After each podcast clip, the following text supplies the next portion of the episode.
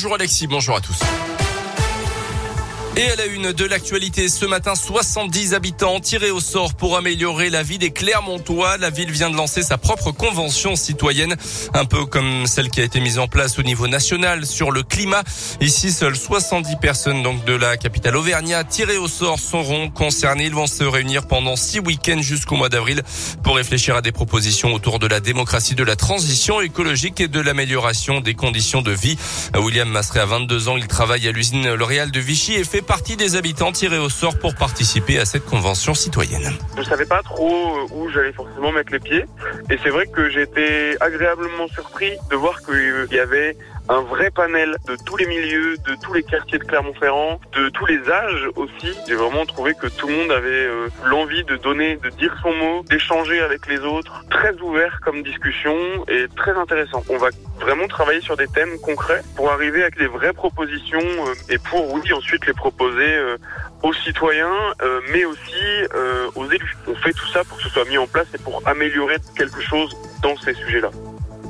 Un premier bilan sera fait avec les Clermontois au mois de février, puis une grande votation citoyenne sera organisée en juin pour prioriser les différentes mesures proposées. Il s'était spécialisé dans l'escroquerie. Un habitant de Vichy de âgé de 72 ans était jugé la semaine dernière à QC. L'homme était poursuivi pour avoir produit plusieurs fausses factures auprès de son assurance en 2019 afin d'obtenir des aides supplémentaires à hauteur de plus de 100 000 euros évoquant des besoins spécifiques après un accident de la route euh, dont il avait été victime quelques années plus tôt.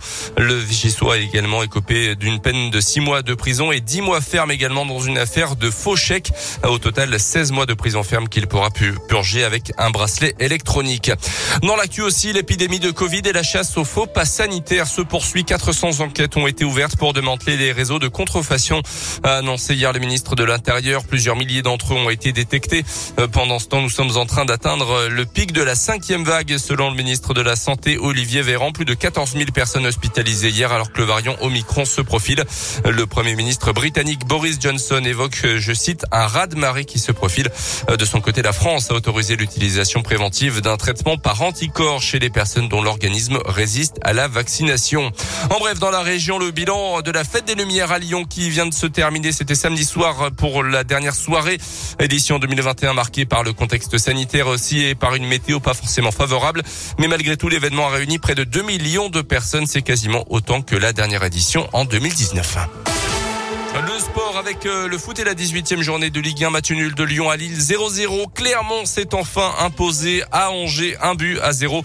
Penalty de Mohamed Bayo à la 83e minute. Clermont est 16e et sort donc de la zone rouge en fin de classement. Et puis c'est confirmé en rugby, Neil McIlroy va quitter la SM. Le manager sportif et logistique partira le 22 décembre. Annonce qui intervient quelques jours avant la nomination du nouveau directeur sportif du club.